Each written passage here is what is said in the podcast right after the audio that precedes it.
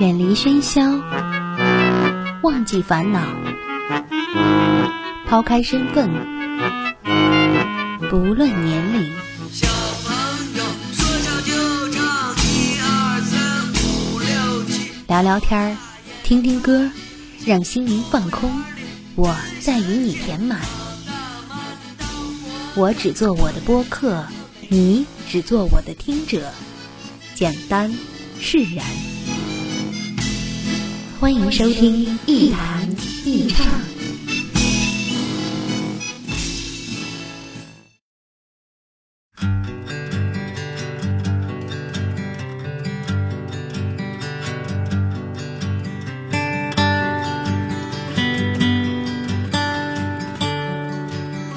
这里是网络播客节目《Enjoy Talks》一谈一唱，我是梁毅。我的播客您可以通过喜马拉雅、爱听 FM、蜻蜓 FM、语音网以及苹果的 Podcast 等方式收听。当然，您还可以关注我的新浪微博“梁毅一九七六”，告诉我您对节目的意见、想法或是建议。很多人可能都有这样的状态，那就是经常有不想工作的念头。啊，明知手上有很多事情要做，可就是不想动手，觉得很累，甚至很压抑。一想起工作就头疼，既找不到开始的动力，也不知道从哪里做起，甚至一心想要逃离目前的环境。我觉得这叫拖延症。所以今天节目呢，我们就来说说关于拖延症的话题。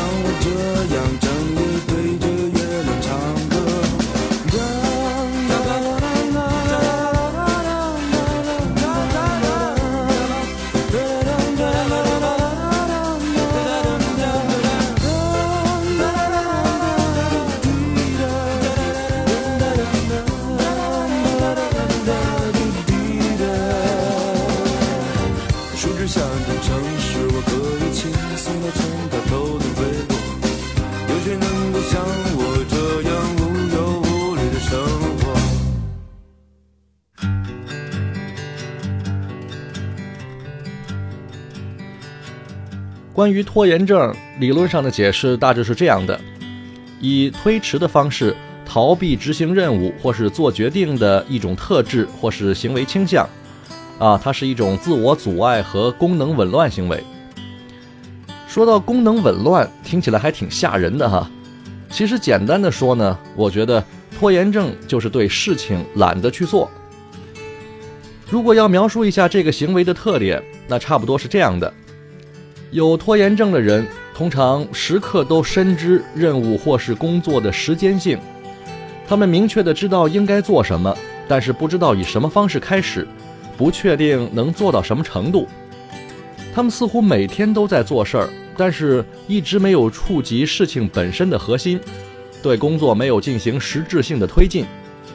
随着时间的推移，这种自我麻痹式的拖延会逐渐变成焦躁不安，或是放任自流，经常出现强烈的自责感和负罪感，不断的自我否定、自我贬低，严重的呢还同时伴随出现焦虑症、抑郁症、强迫症等等心理疾病。举个最简单的例子，呃，我有个朋友要写一篇论文，他知道论文的题目是什么，心里呢也大概有一个方向。大体上知道自己是什么观点，但是他不确信这个观点是否靠得住，也不知道有多少资料和素材可以支撑这个观点。于是他每天都在网上搜集整理一些资料，而且自我安慰似的认为自己其实一直都在为此准备。但是实际情况是，他搜集了很多资料，但是却总是在事情的外围工作。他脑子里有一个大概的轮廓。但就是不知道怎么呈现出来。如果这时候你约他出来啊喝酒吃饭，他一定会说：“不行啊，这论文等着交呢。”可是他自己的时间呢，还真的未必都用在写论文上了。你喝酒的时候，可能他正在手机或是互联网上打发着无聊的时间呢。通常到了啊要交工的头一天，才真正的玩命熬夜动手开始。但是交出来的论文质量也就不敢保证了。更可怕的是，很多拖延症的人，呃，甚至很享受那种突击应付完工作之后一下子的放松感。甚至有的人凭着有点小聪明，尽管拖延了，但是完成的呃事情结果有时也不怎么差劲儿。这时候，呃，他们甚至会在心里产生自我表扬的情绪。觉得自己好像很有效率，但是这种感觉如果长期保持下来，就会再次强化你的拖延症。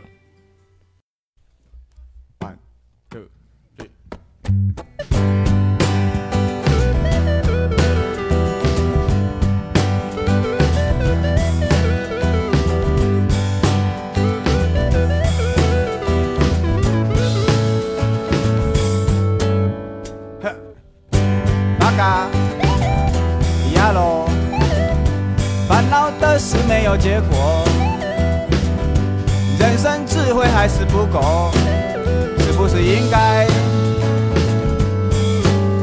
大步的走？时光匆匆，一分一秒一直流走，到底我要把握什么？体会到最后。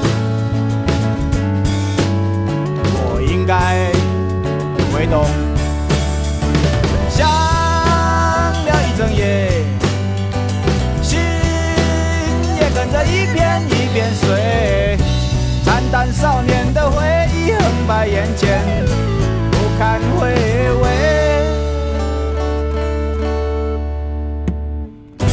八嘎八嘎，压落压落，脑袋像是长了芒果。甜苦辣说不出口，是不是已经麻木太久？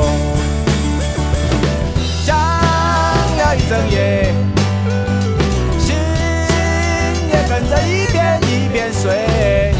惨淡少年的回忆横摆眼前，不堪回味。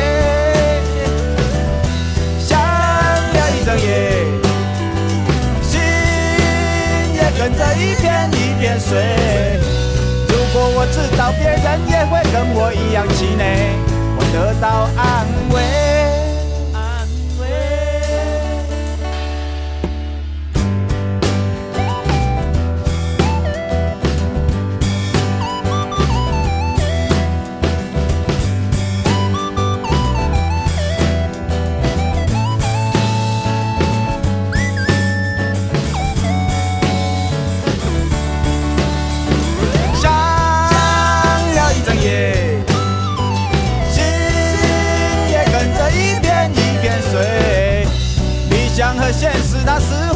远在作对，有点太累。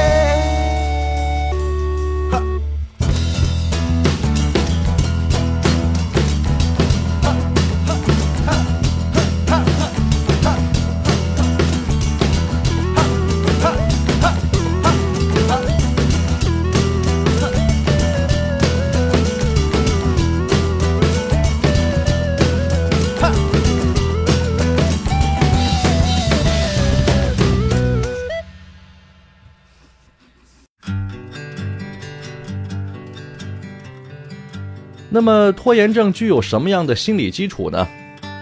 有的分析是这样解释拖延症的原因的：从浅层来说，啊，拖延症的心理来源主要是认为问题太难、太耗时间，自身没有相关的知识技能，以及害怕别人知道自己做不好；而从深层次来说，则主要有这样几个原因：一是完美主义，啊，所有事情都要达到一个很高的境界，要一次做好。所以不愿意匆忙开始，得万事俱备才行。二是抵制和敌意，比如对领导或是老师有意见，所以不乐意、不情愿做领导和老师安排的工作或是布置的作业。第三是个性容易颓废，不能忍受长期持续的做一件事情。第四是缺乏自信，自我贬低。而对于拖延症产生的原因，呃，我个人也有一点看法，我是这么认为的。第一，拖延症的人通常都有内心的苛责感，他们害怕受到外界责备，担心自己受到别人的批评和责怪。这种感觉通常都来自一个人幼年时期的经历，比如小时候受到过老师或父母的严厉责备，啊，心里出现畏惧感。这种经历使得成年之后往往害怕责备。不愿意承担责任，缺乏做事的勇气和魄力。第二点，我比较赞同的理由是，有拖延症的人通常都比较不自信，或者是对自己的能力不自信，或者是对即将要做的事情不自信。这很容易使人产生逃避心理，并且进而产生自责感。所以，这种人通常都有酗酒或是抽烟的生活习惯，这是一个人自我调节的表现。第三点，对拖延症呢，也不能做一概而论的判断。拖延症也和具体面对什么样的事情有关系。如果一个人本身不具有良好的做事习惯，那么当对一件事情缺乏足够的兴趣和激情的时候，这种散漫拖沓的习惯就会相当严重的左右一个人的行为。但是如果这件事儿正是我们感兴趣或是能够充满热情的，那么很多人就会表现出啊积极、热情、投入程度很高的行为。只不过有一个问题，我们必须得想明白，那就是在生活当中能给我们带来巨大兴趣和动力的事情并不会太多，而且一个人也很难完全决定做的事情是否一定是自己喜欢和乐意的。有时候我们必须得完成一些自己不喜欢或是不擅长的工作，这才是生活的常态。我们对此其实根本不必紧张，也不必害怕，因为即使做了不喜欢或是不擅长的事情，我们也未必就做得很差，因为再差的结果，也比什么都不做要好。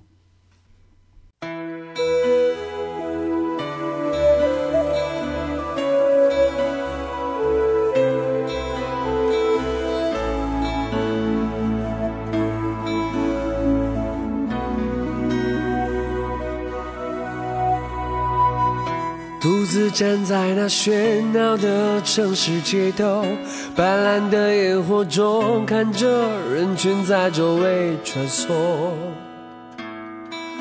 我不愿再停留。人潮人海中寻回迷失的方向，耀眼的你或在诱惑中闪烁，别茫然失措，也不必再回头。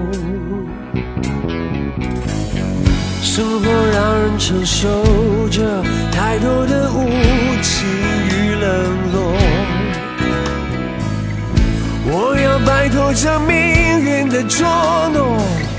冲向那自由无边的天空，现实就像无情的枷锁，不要逃避，不要退缩，沉默，承受那份无谓的执着。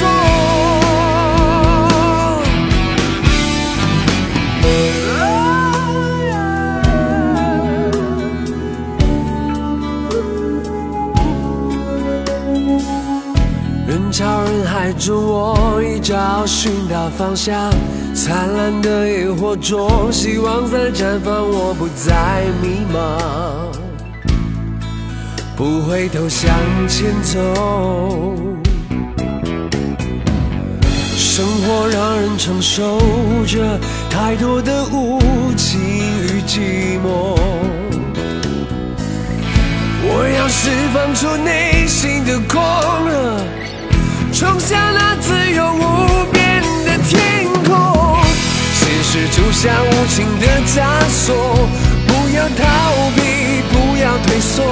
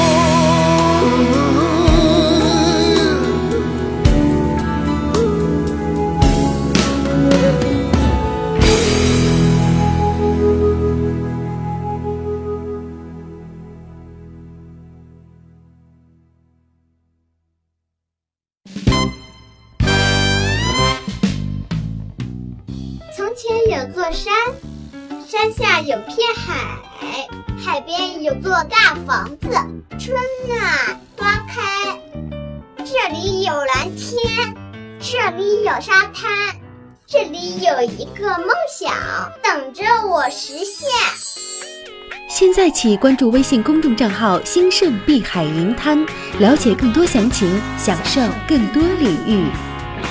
我们去海边吧。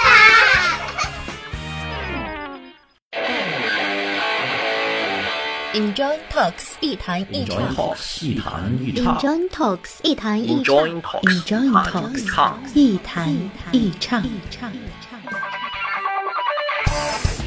这里是一谈一唱喜马拉雅网络专属广播，欢迎下载喜马拉雅手机 APP 或登录喜马拉雅网在线收听。您还可以关注新浪微博和喜马拉雅加微账号“梁毅一九七六”，随时随地分享好声音。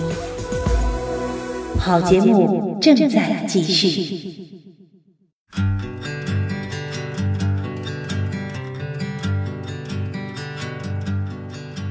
这里是网络播客节目 Enjoy Talks 一谈一唱，我是梁毅，欢迎大家继续收听。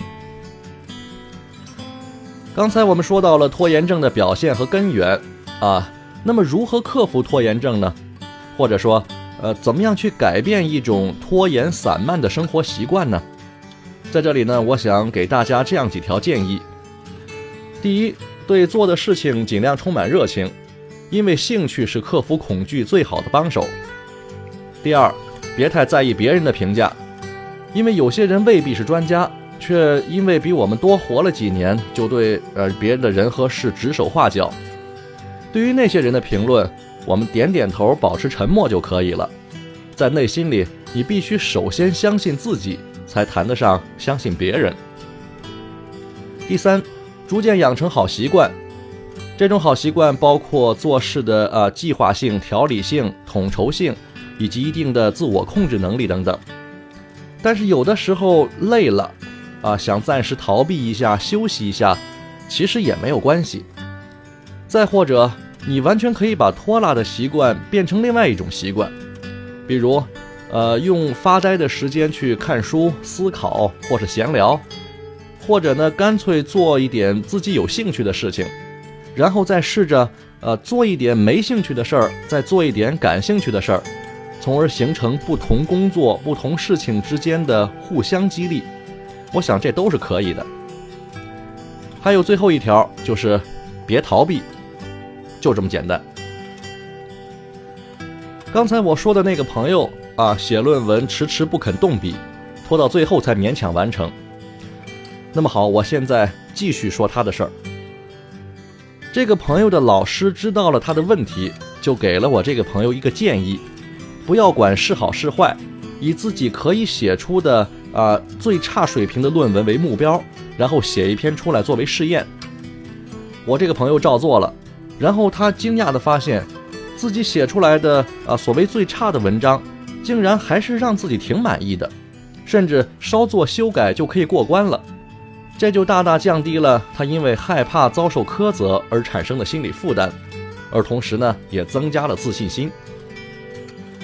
所以，我们首先别小看了自己，其次更别把问题和困难想象的太强大，塌下心来专注的努力。你就会发现，要完成的工作，其实并没有那么难。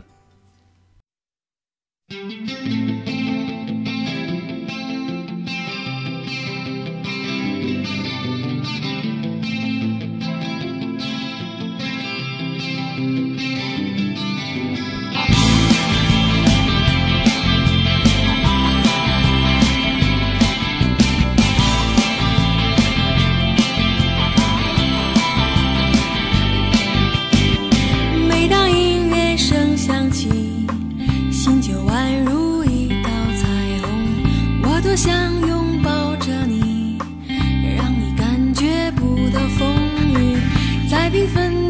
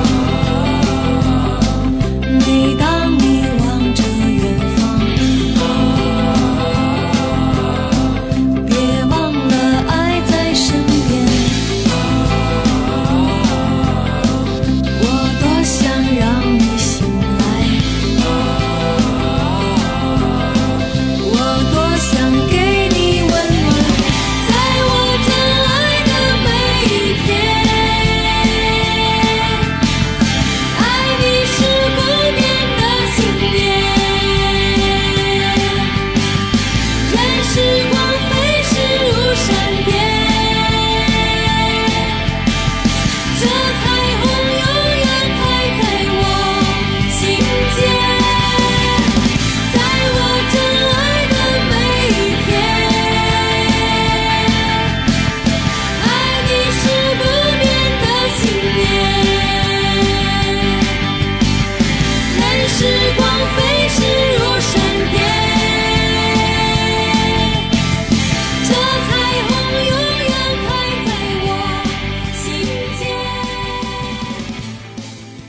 其实，拖延症这种现象普遍存在。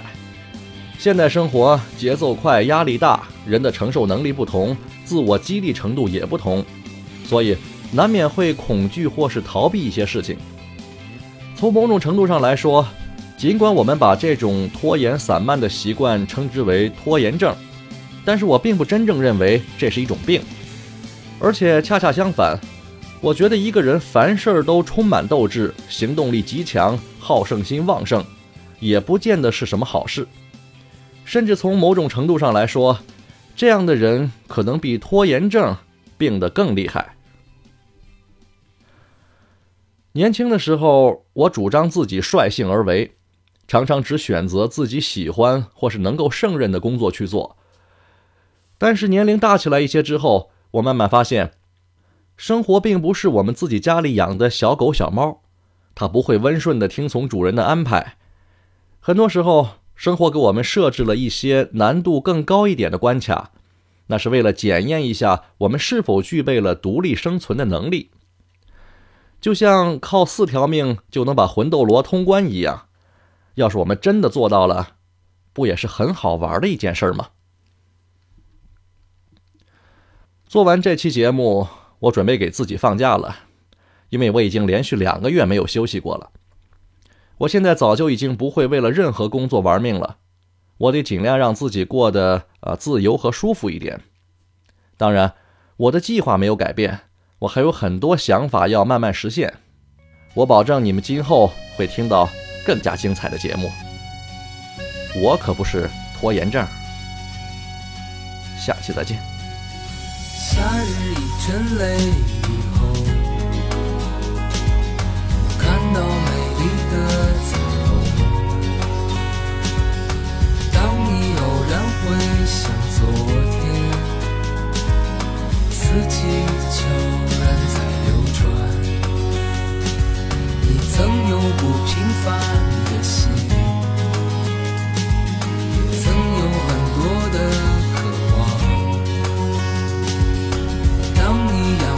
仰望头顶蓝天，才发现一切很平常。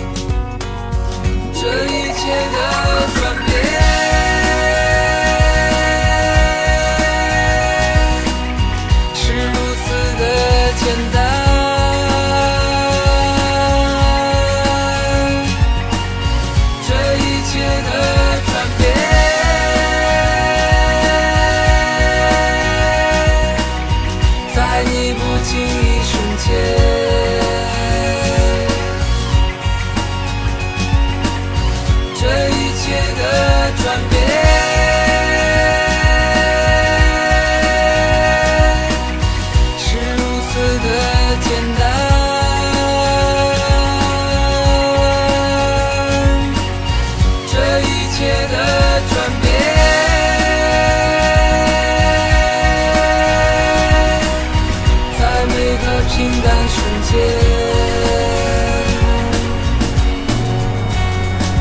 你曾有不平凡